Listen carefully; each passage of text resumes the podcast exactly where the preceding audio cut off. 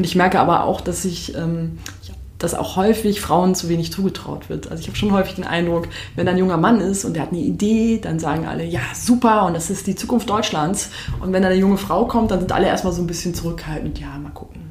Ne? Und ich merke eben auch, dass ich sehr, sehr viel unterschätzt wurde in meinem Leben und auch jetzt teilweise noch und auch in den letzten Jahren, dass mir das keiner zugetraut hätte und dass mich immer noch viele unterschätzen, weil häufig mit dem Frauenbild sowas verbunden ist, dass man Frauen nichts zutraut.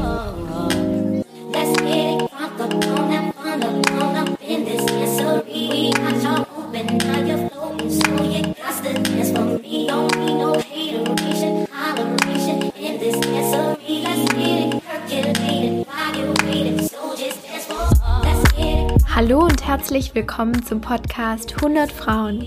Mein Name ist Miriam Steckel und in diesem Podcast interviewe ich Aktivistinnen über ihr Leben, modernen Feminismus und warum sie sich in Deutschland für Chancengleichheit einsetzen.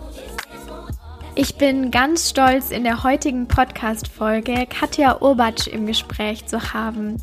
Ich kenne Katja persönlich seit einer Veranstaltung zu dem Thema Chancen und das hat so gut gepasst zu unserer Podcast-Folge, denn Katja hat die Organisation Arbeiterkind.de gegründet, die sich für Bildungschancen in Deutschland einsetzt. Katja war selber Arbeiterkind und die erste aus ihrer Familie, die studiert hat und durch ihre Erfahrungen an der Uni hat sie die Organisation gegründet, um anderen den Einstieg ins Studium leichter zu machen. Ich finde Katja total beeindruckend, wie sie in den letzten zehn Jahren eine Organisation aufgebaut hat, die mittlerweile über 6000 ehrenamtliche Engagierte hat in 75 lokalen Gruppen. Dafür hat sie im Oktober letzten Jahres das Bundesverdienstkreuz bekommen und ich freue mich total für Sie und mit ihr über diese tolle Anerkennung ihrer großartigen Arbeit, die sie in Deutschland leistet. In unserem Gespräch sprechen wir nicht nur über Arbeiterkind.de, sondern auch über ihre Auffassung zu feministischen Themen, vor allem was das Thema Bildungsgerechtigkeit angeht. Und ich bin einfach total dankbar, dass ich mit ihr diese halbe Stunde verbringen durfte und ich konnte ganz, ganz viel von ihr wieder lernen. Ich hoffe, dir geht's genauso und deswegen wünsche ich dir jetzt ganz viel Spaß in diesem Interview mit der sehr beeindruckenden Katja Urbatsch.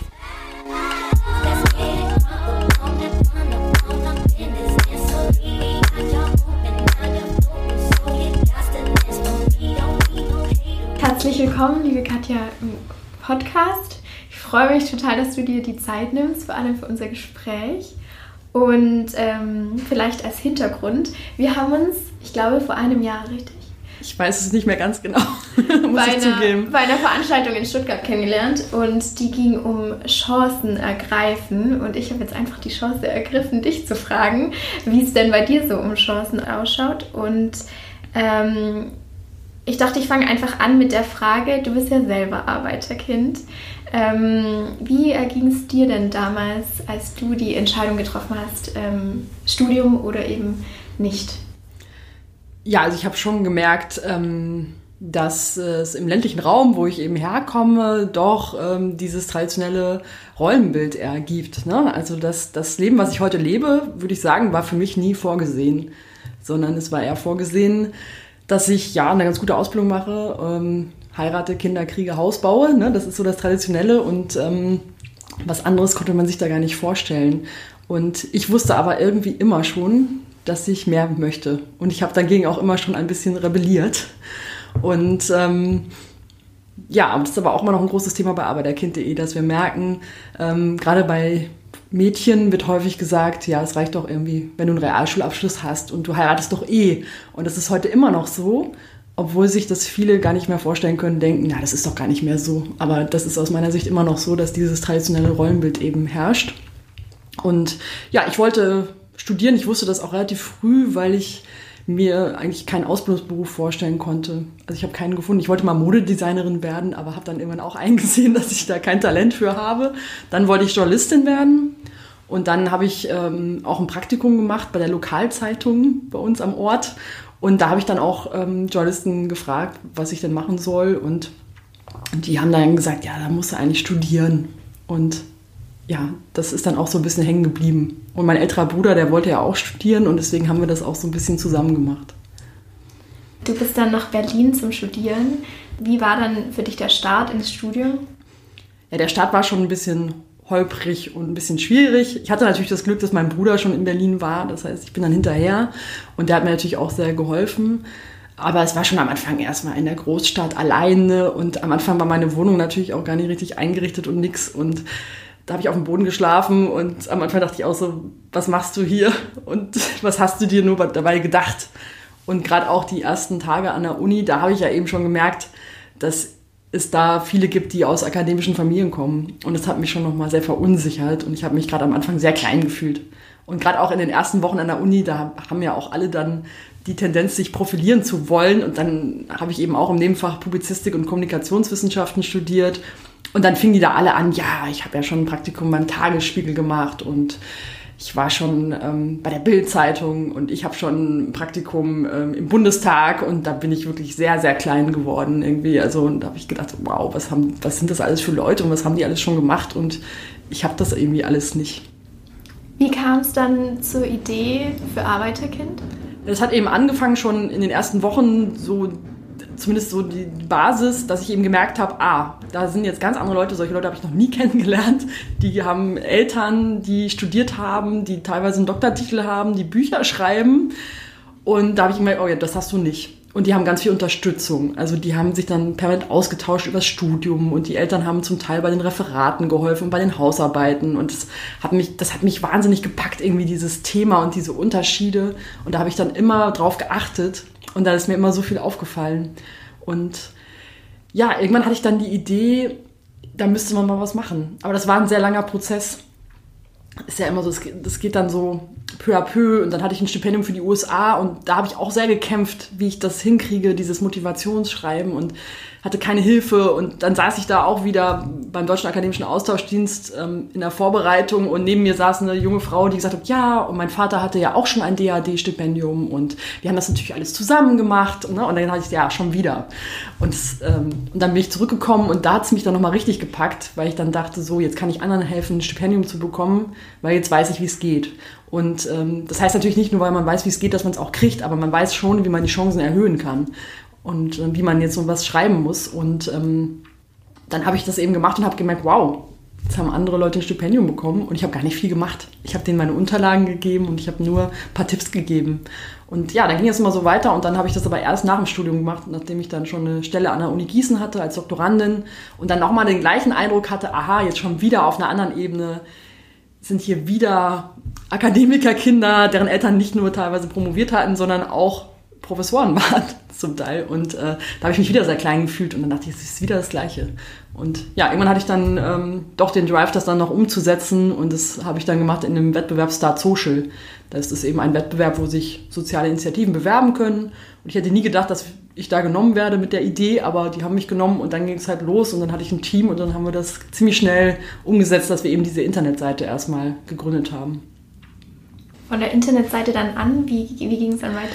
Ja, das äh, Interessante war, dass es eigentlich erstmal nur die Internetseite war, aber im Rahmen des Wettbewerbs haben wir auch Coaching bekommen und wir haben das vorgestellt und sehr viel Feedback erhalten und dann sind wir auf die Idee gekommen, man müsste eigentlich in die Schule gehen, weil eine Webseite alleine, die findet ja niemand. Und ähm, dann hatten wir schon die Idee, in die Schule zu gehen äh, und das habe ich dann auch gemacht und das lief auch ganz gut. Und dann sind wir eben auch online gegangen mit dieser Internetseite und am nächsten Tag war ich live im Deutschlandfunk bei Campus und Karriere. Und das hat alles verändert, weil auf einmal hatten wir eine riesen Medienwelle und auf einmal haben sich ganz viele Menschen aus ganz Deutschland gemeldet, die gesagt haben, ich bin auch die oder der Erste in meiner Familie, der studiert hat. Ich weiß genau, wovon sie reden. Ich will mitmachen. Und an dieses Mitmachen hatten wir nicht so gedacht. Und dann haben wir gesagt, wow, das ist ja spannend, dass Leute mitmachen wollen das kriegt jetzt irgendwie nochmal eine ganz andere Richtung und eine andere Dimension. Und dann war ich da aber positiv und dachte, das ist ja super. Und dann haben wir das eben entwickelt, aber das ist dann wahnsinnig gewachsen innerhalb von sehr kurzer Zeit. Ja, und heute, zehn Jahre später, haben wir 6000 Ehrenamtliche in 75 lokalen Arbeiterkindgruppen und 24 hauptamtliche Mitarbeiterinnen. Also schon Wahnsinn, hätte ich nie gedacht. Wenn du jetzt Rückschau hältst auf die letzten zehn Jahre, ähm, was waren so Momente, wo du gedacht hast, wow, ähm, wo du es realisieren konntest, da entsteht eine Bewegung? ja, ich, das ist, also ich bin immer noch völlig überrascht und für mich ist es heute immer noch surreal und es ist auch schwer, sowas zu verstehen. Also wenn irgendwas so groß wird, dass man selber mal diese Idee hatte. Ähm, es gab aber gerade auch am Anfang dieses wahnsinnige Wachstum und dieser ähm, diese große Medienaufmerksamkeit und dass wir dann auch überall eingeladen wurden. Ne? Da habe ich schon gemerkt, aha, hier passiert jetzt irgendwas Großes und das ist auch eine Chance, die ich nutzen muss. Und da habe ich dann auch andere Sachen hinten angestellt. Und das habe ich eigentlich aber auch in den letzten zehn Jahren immer wieder gemerkt, dass das was Besonderes ist mit arbeiterkind.de und dass ich da eine besondere Idee hatte und ähm, dass das irgendwie einen Nerv getroffen hat und dass da ganz viele Leute mitmachen und ja, also es ist wirklich immer noch sehr, sehr surreal und äh, aber auch irgendwie toll, wenn man das Gefühl hat, man kann was bewegen. Du hast gesagt, du stellst andere Dinge hinten an. Ähm, was genau ist dein Antrieb, dass du äh, von jung auf entschieden hast, dir ist es wichtig, andere Menschen zu fördern? Ich glaube, das war mir gar nicht so bewusst. Das war irgendwie immer schon so. Also ich habe in, in, der Grundschule hat meine Grundschullehrerin, ich glaube, im ersten Zeugnis, da gab es ja früher nur so äh, Texte, keine Noten, geschrieben, Katja ist hilfsbereit und vertritt ihre Meinung. Und äh, damals habe ich auch nicht ganz verstanden, was sie meinte. Meine Eltern haben irgendwie sehr geschmunzelt. Und, äh, aber irgendwie hatte sie schon recht. Also ich habe immer schon meine Meinung vertreten und mich nicht aufhalten lassen. Und äh, mir war es aber auch immer schon wichtig, anderen zu helfen. Ähm, wo das herkommt, weiß ich auch nicht. Ich bin natürlich auch sehr katholisch aufgewachsen. Also ich wurde auch in der katholischen Gemeinde bei uns sehr gefördert von einem äh, Pfarrer. Ähm, und habe schon diese christlichen Wertvorstellungen schon übernommen, in einer gewissen Hinsicht auch dieses Hilfsbereitschaft und äh, sich um andere kümmern, nicht nur um sich selber. Ich glaube, da kommt das vielleicht ein bisschen her. Mhm. Bei eurer Organisation versucht ihr auch viel mit, ähm, mit Vorbildern zu arbeiten, mit den ganzen Ehrenamtlichen. Inwiefern glaubst du, ähm, ist das ein, eine wichtige Botschaft, ähm, dass man Leute hat, die das Ganze schon mal durchgemacht haben? Also Vorbilder sind ganz wichtig, damit man nämlich auch mal andere Lebensentwürfe sehen kann. Also man sieht ja sonst nur die Menschen um einen herum, in der Familie, im Freundeskreis. Und dann denkt man, das ist das, was möglich ist. Und ähm, ich hatte ja eben auch niemanden aus einer akademischen Familie, der mir hätte zeigen können, was noch alles möglich ist und was man alles machen kann, sondern das ist eben der Horizont. Und ich glaube, wenn man Vorbilder hat und Menschen trifft, und bei uns ist es so, die treffen, Schülerinnen und Schüler treffen Menschen, auf, denen, auf die würden sie normalerweise noch gar nicht treffen weil die sind ja in der Uni oder die haben studiert und die bringen wir zusammen und dann treffen sie eben Menschen, die mal einen ganz anderen Horizont aufmachen, was man alles machen kann. Und ähm, das ist das eine zu sehen, was kann man alles machen und was ist alles möglich. Und dann aber auch diese Ermutigung, ja, ich war mal so wie du und ich habe da auch mal gesessen und ich war auch mal auf der Hauptrealschule oder auf dem Gymnasium oder habe eine Berufsausbildung gemacht und dachte, das war's jetzt oder ich möchte eigentlich mehr, ich weiß aber nicht, wie es geht. Und ich habe das gemacht und dann kann man eben davon profitieren. Das sind so die älteren Geschwister, die man nicht in der Familie hat, mit denen man sich da mal austauschen kann und die einem auch Mut machen, einen anderen Weg zu gehen und auch sich zu trauen, mal einen Weg zu gehen, den vielleicht noch keiner in der Familie gegangen ist. Und ich glaube, Vorbilder sind da wirklich ganz, ganz zentral, weil die einem einfach zeigen, ja, das geht, das kann man machen und da gibt es auch noch was anderes.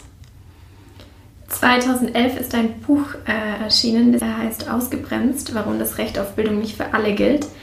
Und da schreibst du so schön von einem, der erst als jemand anderes ihm gesagt hat, du kannst es schaffen, du kannst dein Abi nachholen, ähm, hat er auch selber dran geglaubt. Und wie schafft ihr es durch Arbeiterkind anderen wirklich den Mut in sich selber auch aufzubringen? Ja, häufig ist es ja so, dass man denkt, so jemand wie ich kann das nicht schaffen oder ich bin nicht gut genug. Und wenn man eben zu den Schülerinnen und Schülern geht oder auch zu den Studierenden und sagt, so, ich hab, wir haben den gleichen Hintergrund oder zumindest einen ähnlichen, ähm, ich habe auch mal gedacht, ich kann nichts, ich bin nichts, ich werde nichts, oder das ist auch vielleicht das, was mein Umfeld mir kommuniziert hat.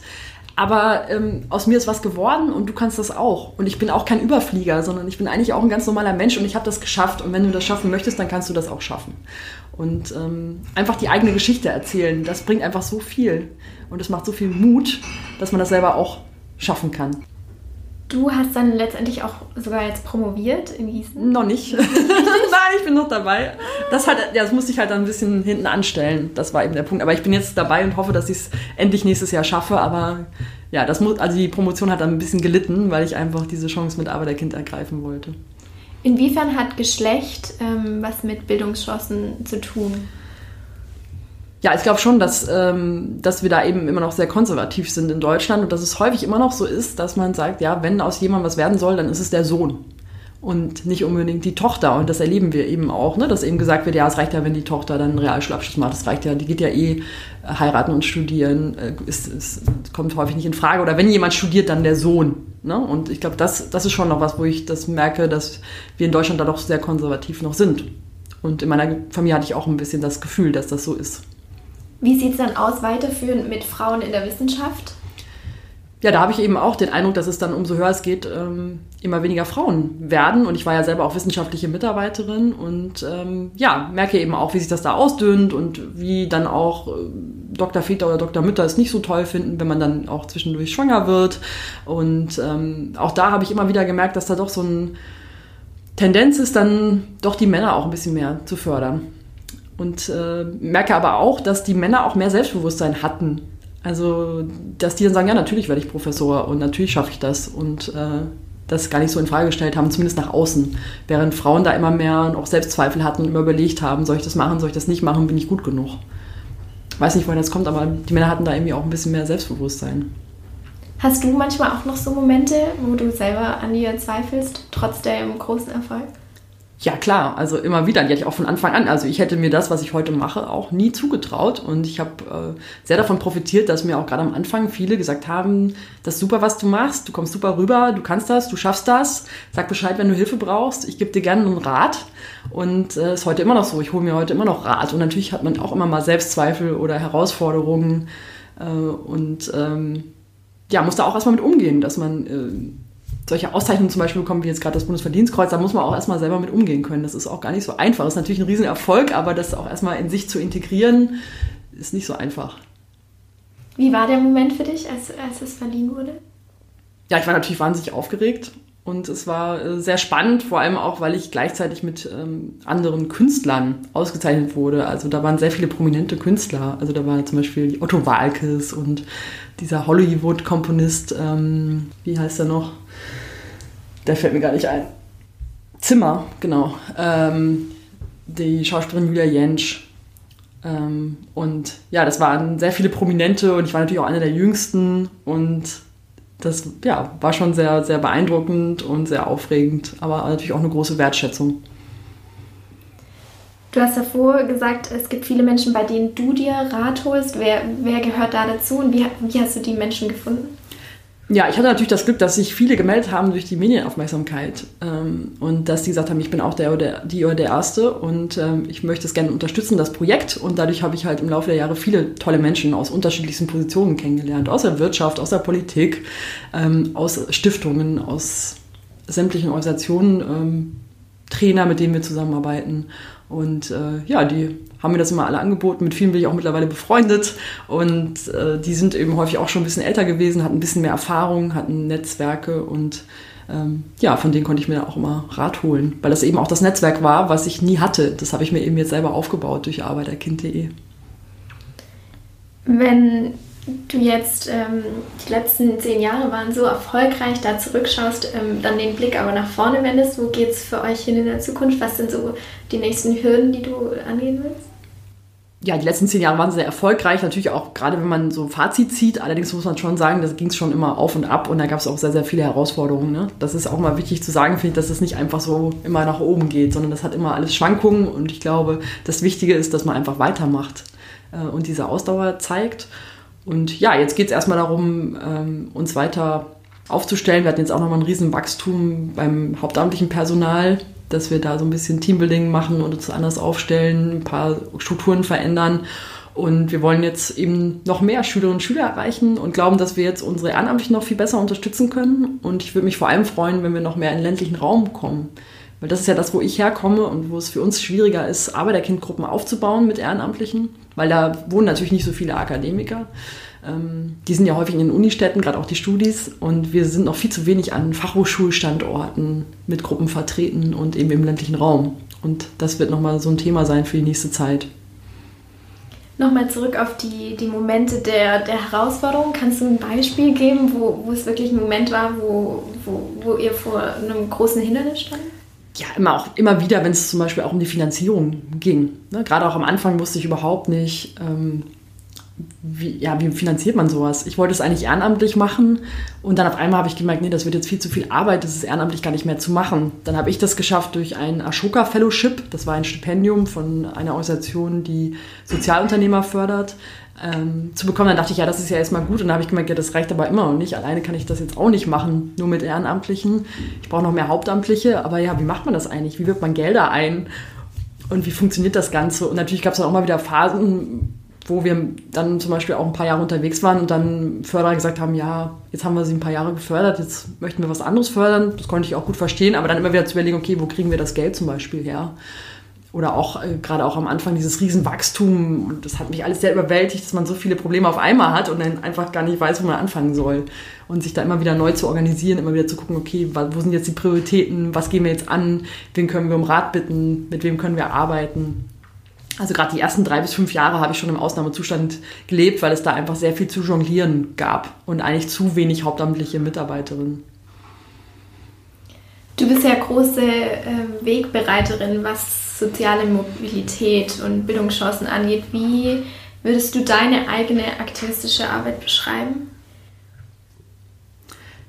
Ja, ich glaube, ich bin nicht so die jetzt sich politisch engagiert, äh, in dem Sinn, dass ich jetzt Forderungen stelle an die Politik, sondern ich bin eher so eine Macherin und dass ich sage, ich habe eine Idee, wie man ähm, soziale Probleme lösen kann und ich zeige euch mal, wie es geht und wenn wir das noch viel mehr ausbauen würden, dann kämen wir da vielleicht einen Schritt weiter oder eben dann auch durch diese praktische Arbeit, die wir machen, ähm, zu zeigen, wo die Herausforderungen liegen und wo sich dann politisch vielleicht noch was verändern muss. Aber eben auch immer mit dem Hinweis darauf, also wir kennen uns aus, weil wir arbeiten jetzt schon sehr lange in dem Feld. Also mir fällt es immer schwer, ohne wirklich ähm, Wissen zu haben oder Erfahrung zu haben, irgendwelche Forderungen aufzustellen, sondern es muss für mich auch mal eine Basis haben.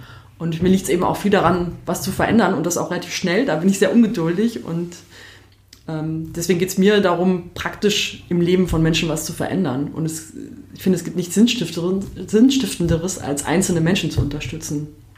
Und ich glaube, das machen wir sehr erfolgreich, ne? dass wir eben Menschen ermutigen, informieren und unterstützen, dass wir diese Community haben und das aber auch wieder wahnsinnig viele Wellen schlägt, dass wir viele Botschafter haben, die sich vielleicht nicht bei uns in den Gruppen engagieren können, aber die das Thema mitnehmen und darüber im Freundeskreis sprechen. Also meine Mitarbeiterinnen sagen mir auch immer, wenn sie irgendwo auf einer Party sind, dann kommen sie von diesem Thema häufig gar nicht mehr runter, weil das alle so spannend finden und alle dann ihre eigene Bildungsbiografie reflektieren. Und ähm, ich glaube, das ist wirklich auch spannend, welche Wellen auch Arbeiterkind.de geschlagen hat, weit über unser Engagement hinaus. Wie viele Menschen jetzt über dieses Thema sprechen, wie viele Menschen über ihre Bildungsgeschichte sprechen, dass es eben Stiftungen gibt, die Stipendienprogramme aufgelegt haben für diese Zielgruppe. Und ich glaube, da haben wir schon sehr viel dazu beigetragen, ne? dass dieses Thema überhaupt auf die Agenda kommt und dass jetzt viele wissen, was es eigentlich heißt, als Erste in der Familie zu studieren und was die Herausforderungen sind. Wie sieht jetzt deine tägliche Arbeit aus? Ja, ich bin ja Geschäftsführerin, das heißt, es ist sehr abwechslungsreich. Ne? Jetzt sitze ich hier und gebe ein Interview. Äh, als nächstes habe ich dann wieder eine Besprechung mit Mitarbeiterinnen, die an irgendwelchen Projekten arbeiten. Dann bin ich auch auf Vorträgen. Ich spreche mit Förderern und Unterstützern. Ich bin aber auch ähm, bei den Ehrenamtlichen mal unterwegs mache mit denen eine Lesung oder auf Regionaltreffen. Also es ist wirklich sehr abwechslungsreich und ist natürlich vor allem jetzt Management. Mhm. Hast du trotzdem noch irgendwie die Verbindung zu, zu den einzelnen ähm, jungen Leuten, die sich äh, für ein Studium interessieren? Ja, also ich bin ja auch viel an den Hochschulen unterwegs. Ich war jetzt zum Beispiel neulich auch an der Uni Bamberg und habe da einen Vortrag gehalten. Ähm, Schülerinnen und Schüler treffe ich nicht mehr ganz so häufig vielleicht wie früher. Ähm, ich treffe halt viel Studis und Ehrenamtliche von uns. Das ist mir ein großes Anliegen. Ähm, aber ich finde es auch besser, wenn unsere Ehrenamtlichen jetzt auch die Schülerinnen und Schüler treffen, weil ich werde zum Beispiel auch ein bisschen älter und ich glaube, dass die Studis da nahbarer sind und vom Alter ein bisschen näher dran. Hier und da treffe ich auch nochmal Schülerinnen und Schüler, aber das ist jetzt seltener geworden. Um auf das Thema ähm, Feminismus und Frauenrechte zu sprechen zu kommen, was, was bedeutet das für dich konkret und welche Erfahrungen hast du schon gemacht? Also neben Arbeiterkind.de und so Bildungschancen geben, ist schon Frauenförderung mein zweites großes Thema, also weil es auch mein Lebensthema ist, dass ich sehr gekämpft habe, ein selbstbestimmtes Leben zu führen und eben nicht dieses Leben, was sozusagen aus meiner Herkunft vorgegeben war. Ne, dieses Leben, ja, musst du heiraten, Kinder kriegen, Haus bauen. Ähm, und dass du nach was Höherem strebst, ist eigentlich nicht vorgesehen. Und eben das, das, was ich jetzt mache, das war halt nicht vorgesehen. Das hätte mir niemand zugetraut, das, was ich heute mache. Das geben auch viele zu, die haben, dass sie nicht gewusst haben, was eigentlich in mir steckt und dass ich dieses Potenzial habe. Und da sind häufig immer noch viele irritiert, auch in meinem Familienkreis.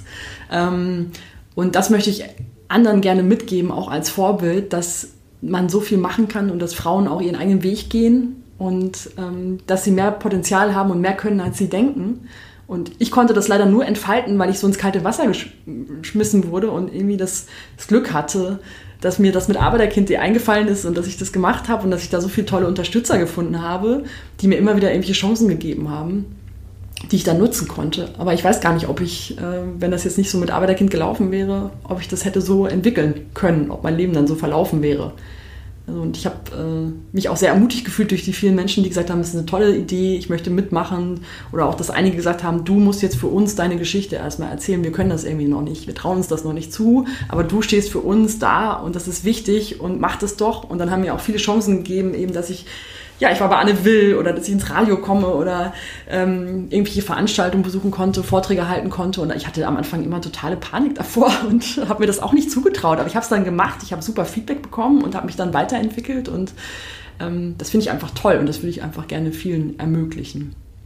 Und ich merke aber auch, dass ich, ähm, ich dass auch häufig Frauen zu wenig zugetraut wird. Also ich habe schon häufig den Eindruck, wenn ein junger Mann ist und der hat eine Idee, dann sagen alle, ja, super, und das ist die Zukunft Deutschlands. Und wenn dann eine junge Frau kommt, dann sind alle erstmal so ein bisschen zurückhaltend, ja, mal gucken. Ne? Und ich merke eben auch, dass ich sehr, sehr viel unterschätzt wurde in meinem Leben. Ähm, und auch jetzt teilweise noch und auch in den letzten Jahren, dass mir das keiner zugetraut hätte und dass mich immer noch viele unterschätzen. Weil häufig mit dem Frauenbild sowas verbunden ist, dass man Frauen nichts zutraut. Wenn du dich jetzt vor zehn Jahren treffen würdest oder sogar noch zu Beginn des Studiums, was würdest du dir selber mit auf den Weg geben? Ich glaube, ich würde das gleiche auf den Weg geben, was ich allen anderen sage. Ähm, du schaffst das, du hast wahnsinnig viel Potenzial, geh einfach deinen Weg und halte durch und mach weiter und think big. Und einmal dieses Jahr, du schaffst das. Du kannst das, du schaffst das und kannst mehr, als du denkst. Meine meine letzten fünf Fragen stelle ich jeder Frau, einfach um, um so ein bisschen einzufangen, für was sie steht. Und die erste Frage ist, was ist dir wichtig? Andere so zu behandeln, wie ich selber behandelt werden möchte. Und was macht dich glücklich? Wenn ich unterstützen kann, dass andere ihr Potenzial entfalten. Was empfindest du derzeit als äh, das größte Leid? Dass es eigentlich schon bei der Geburt feststeht, wenn man auf die Eltern guckt, wie die Bildungschancen eines Kindes sind. Was würdest du verändern, wenn du eine Sache auf der Welt verändern könntest?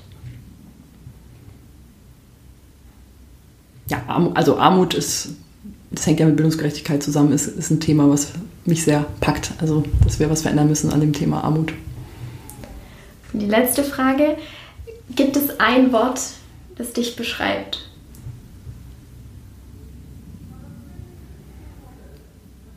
Das finde ich sehr schwierig. Ich würde sagen, empathisch. Vielen Dank. Vielen Dank für deine Zeit. Ja, gerne. Die, das ja schnell. Ja, für die vielen ähm, auch persönlichen Geschichten. Ich glaube, du machst wunderbare Arbeit, nicht nur für Schülerinnen, sondern auch für Frauen. Ja, danke. Ich bin gespannt, was noch kommt und auch für mich bist du ein riesiges Vorbild. Vielen ähm, Dank.